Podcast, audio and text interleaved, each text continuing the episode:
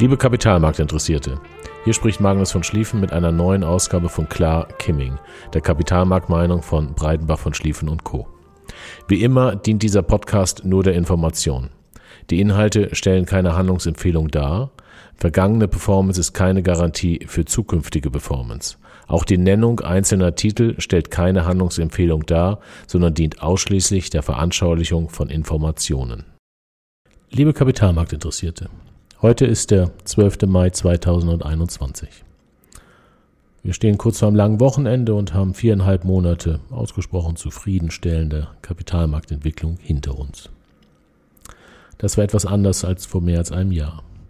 Es war der 19. März 2020, an dem ich mir aus Verzweiflung, denn aus den Gedanken der sozialen Netzwerkoptimierung, den ersten Podcast aufgenommen und unseren Kunden gesandt habe. Wir alle befanden uns in der Mitte eines Kapitalmarktsturms, den in dieser Form kaum jemand vorher erlebt hatte. Am Nachmittag des 19. März stand ich vor der Wahl, ob ich noch weiter täglich fünf bis zehn Telefonate des immer gleichen Inhalts mit schwerst beunruhigten Vermögensinhabern führe oder den Inhalt einmal aufnehme und unsere Kunden und Interessenten versende. Bis dahin hatten wir immer nur Blogs geschrieben. Inhaltlich sind diese natürlich nicht anders und lesenswert. Aber in einer für die meisten nicht ganz einfachen Materie ist das gesprochene, gehörte Wort einfacher aufzunehmen als das geschriebene Wort. Wie heißt es in der Radiowerbung für die Radiowerbung schon? Geht ins Ohr, bleibt im Kopf. In dieser Phase des Supersturms hat mich die Möglichkeit des Podcasts gerettet, wofür ich mich besonders bei unseren Kunden bedanke, die diese Art der Information willkommen hießen und sich beruhigter fühlten und meine Kollegen und ich Zeit bekamen, uns selber zu informieren, zu denken, abzuwägen und auf Basis von Analyse entscheiden zu können, anstelle panisch von links nach rechts und zurückzuspringen. Der Titel des ersten Podcasts hieß Liquiditätsfalle. Ich schrieb darin, warum es überhaupt zu den externen Extremverwerfungen kam, die ihren Grund ausschließlich darin hatten, dass Investoren im Vorfeld der Pandemie gierig waren und ihre Liquiditätsbestände so weit heruntergefahren hatten, dass für einen Ernstfall zu wenig Liquidität oder Notreserve besser gesagt zur Verfügung stand. Gilt dieser Sachverhalt für die Mehrheit, will die Mehrheit durch den gleichen Notausgang, was einer Massenpanik gleichkommt. Koste es dann, was es wolle, die versäumte Notreserve muss so schnell es geht herangeschafft werden. Die aktuell wieder zu beobachtende hohe Risikobereitschaft und geringe Notreserve der Investoren erinnert mich sehr an Januar, Februar 2020 und an andere frühere Marktphasen der Leichtgläubigkeit und Leichtfüßigkeit. Im Fall einer neuen volkswirtschaftlichen Störung würde die derzeitige Notreserve nicht reichen. Die Geschichte wiederholt sich zwar nie, aber sie reimt sich häufig. Wenn man mich hört, könnte man den Eindruck haben, dass wir die Entwicklung der Märkte timen würden oder wollten. Also alles verkaufen, wenn wir meinen, dass die Märkte oben sind oder umgekehrt. Sie können mir glauben, das gelingt dauerhaft niemandem. Was der Grund ist, warum wir das nicht machen. Wir sind grundsätzlich investiert und beobachten nur die Notreserve. Haben die Fondsmanager, denen wir das Geld unserer Kunden anvertrauen, wenig Notreserve, schaffen wir selber welche. Ist die Notreserve hoch, halten wir keine. Zurzeit hat die Notreserve der Fondsmanagementindustrie den seit Jahren geringsten Stand. Das muss man ein bisschen auf sich wirken lassen.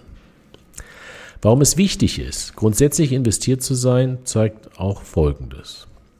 Seit 1980 hat es 18 Jahre gegeben, in denen Aktien europäischer Unternehmen unterjährig um 15 Prozent oder mehr gefallen sind.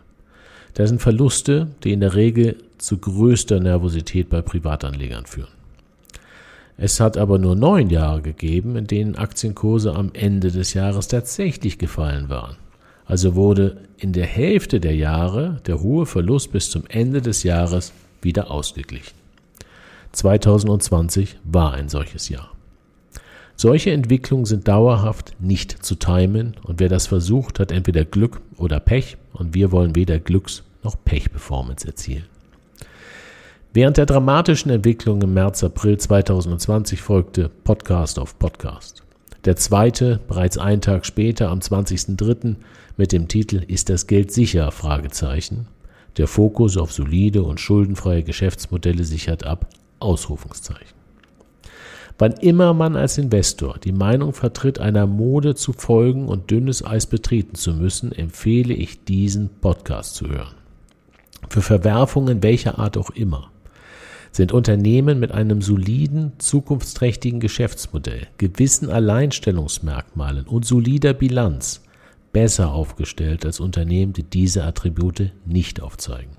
Beispiele dafür gibt es genügend. Leider lernen die Marktteilnehmer nicht hinzu und folgen regelmäßig gewissen Moden. Die Mode kann noch so schick sein. Wenn mit ihr kein Geld verdient wird, wird sie nicht beständig sein. Hierfür gibt es ein gutes aktuelles Beispiel. Die Diskussion um die Eliminierung des CO2-Ausstoßes führte im letzten Quartal 2021 zu einem regelrechten Ran auf Unternehmen der Wasserstoffbranche. Es ging nur um die Story. Ob diese Unternehmen irgendwann Geld verdienen würden, wurde entweder einfach erwartet oder schlicht ignoriert. Da wir von einzelnen Kunden zu dem Thema gefragt wurden, haben wir es natürlich nicht ignoriert und haben uns im August letzten Jahres bei einem auf solche Themen spezialisierten Fondsmanager umfassend informiert. Unserer Ansicht nach sollte man besser umfassend analysieren und verstehen, als kurz entschlossen einer Mode zu, halten, zu folgen.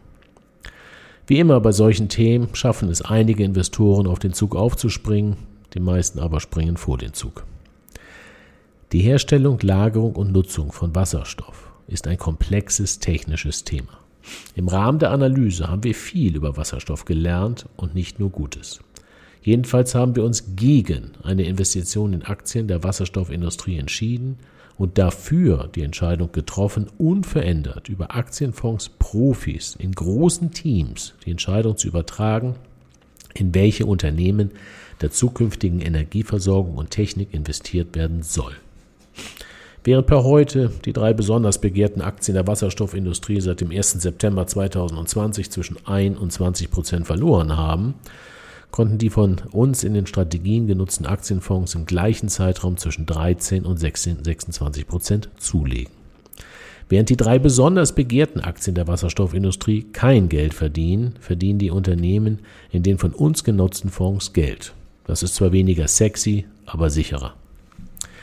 Aktuell beunruhigt mich, dass die Vergangenheit schon wieder vergessen wird und blind schnell wechselnden Moden gefolgt wird, anstelle einfach in Unternehmen mit einem soliden Geschäftsmodell zu investieren und die Zeit für sich arbeiten zu lassen. Wenn ein Thema in den Zeitungen besonders intensiv behandelt wird und in den gleichen Zeitungen zu dem Thema Anzeigen von Fondsanbietern zu finden sind, ist das Thema in der Regel nicht neu und die Mode steht kurz vorm Schlussverkauf. Diese Aussage geht nicht immer, aber meistens. Meistens ist es übrigens besser, nicht der ersten Welle zu folgen, sondern der zweiten, sofern man eine zweite überhaupt ausmachen kann. In der Modewelle kommen Spekulanten zusammen, in der zweiten Welle, der wahren Welle, Investor. Das ist ein Unterschied. Auch wir werden in unseren Portfolios irgendwann in Aktien der Wasserstoffindustrie investiert sein, nur eben nicht jetzt. Den Zeitpunkt überlassen wir den von uns ausgewählten professionellen Investmentteams. Bis Mitte April 2020 kamen weitere fünf Podcasts hinzu, die beschrieben, wie quantitative Anlageformen die Marktverwerfung verstärkten, was der Unterschied zwischen Wert und Preis ist und zu welchen Entwicklungen zu viel Investorenpessimismus führen kann. Bis heute sind es 18 Folgen geworden und dazu einige Blogs. Aufmerksam möchte ich auf den Podcast Nummer 16 vom 30.10.2020 mit dem Titel Sorgen, Sorgen, Sorgen machen indem wir aufzeigten, dass die allseits diskutierten Sorgen nicht wirklich neu sind und man sich als Anleger dementsprechend weniger Sorgen machen muss. Die Aktienkurse sind seitdem ausgesprochen schön gestiegen. Heute sieht die Welt anders aus. Das Wort Sorge scheint aus dem Sprachgebrauch sowie aus den Zeitungen gestrichen zu sein. Das ist etwas, was mir Sorge bereitet.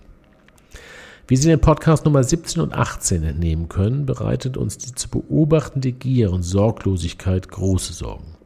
Ein gutes Beispiel dafür sind die Specs, was für Special Acquisition Company steht. Ein Spec geht an die Börse und bekommt eine Bewertung für einen Plan. Nicht für einen Businessplan, sondern für einen nicht definierten Investmentplan, der auch noch unter Zeitdruck ausgeführt werden muss um ehrlich zu sagen, in ein Investmentvehikel zu investieren, welches das zukünftige Investment noch gar nicht kennt, dieses aber innerhalb von zwei Jahren gekauft haben muss, Das sollte sich für jeden Zuhörer seltsam anhören. Wir investieren lieber in die Unternehmen, die von solchen Akquisitionsfirmen oder Private Equity Fonds unter Zeitdruck und mit hoher Prämie gekauft werden. Ein weiteres Beispiel die, ist die aktuelle Mode in Infrastrukturunternehmen zu investieren. Das hört sich natürlich nach dem großen Programm der Vereinigten Staaten plausibel an. Diese Mode ignoriert aber, dass viele dieser Unternehmen hohe Schulden haben und nicht Angebot und Nachfrage den Preis diktieren, sondern der Staat. Gefallen den Nutzern die Preise der Infrastrukturnutzung nicht und wird das nur laut genug herumgeschrien, wird der Staat, der wiedergewählt werden will, die Preise deckeln. Und schon sieht das Geschäftsmodell nicht mehr ganz so attraktiv aus wie zunächst gedacht. Eben nur gedacht und nicht gerechnet. Das billige Geld und die Alternativlosigkeit schlägt interessante Blüten. Aus solchen Feldern halten wir uns regelmäßig fern und bleiben stumpf bei unserem unaufgeregten Stil. Die Podcasts sind aus reiner Verzweiflung geboren. Dennoch freuen wir uns über das durchweg positive Feedback und die Möglichkeit, unseren Kunden und Kapitalmarktinteressenten unsere ruhige, analytisch orientierte und diszipliniert fokussierte Art der Vermögensanlage immer wieder darlegen zu können. Dass sie nebenbei der Optimierung der Visibilität unserer Firma in den sozialen Netzwerken dient, ist ein positiver Nebeneffekt. In diesem Jahr habe ich bisher nur zwei Podcasts aufgenommen, was daran liegt, dass es wenig Neues zu sagen gibt und wir außerdem ja nicht im Unterhaltungsgeschäft sind. Dennoch gibt es ein paar Themen, die viele Menschen beschäftigen. Dazu gehören natürlich auch die Wahlen. Aber dazu äußern wir uns auf dieser Plattform nicht. Wir sind nur über den ein oder anderen von allen möglichen Seiten formulierten romantischen Gedanken verblüfft, der sich zwar nett anhört, aber in einem effizienten Wirtschaftskreislauf schlicht nicht umsetzbar ist. Anderes Thema ist Nachhaltigkeit. Also werde ich dem nächsten Podcast dem Thema Nachhaltigkeit in der Vermögensanlage widmen. Hier wird meines Erachtens viel zu eindimensional gedacht, was immer zu einem gewissen Herdentrieb führt. Eines sei schon gesagt an dieser Stelle. Nachhaltigkeit beginnt weder mit dem Klimaschutz, noch hört sie dort auf. Mehr dazu kurz vor oder nach Pfingsten. Danach werde ich etwas zum viel diskutierten Thema Robo-Advisor aufnehmen. Die Zeitungen lieben diese Form der Anlageberatung und Vermögensverwaltung, was vielleicht auch daran liegt, dass einige der großen Anbieter den Venture Capital Unternehmen der Medienindustrie gehören. Hm, auf Englisch sagt man, they talk their book. Für heute verabschiede ich mich von Ihnen und wünsche Ihnen alles Gute. Passen Sie auf sich auf und achten Sie darauf, auch in der Vermögensanlage immer eine Handbreit Wasser unter dem Kiel zu haben. Häufig ist Verzicht besser als unkalkulierbares Risiko. Ihr Magnus von Schlieffen.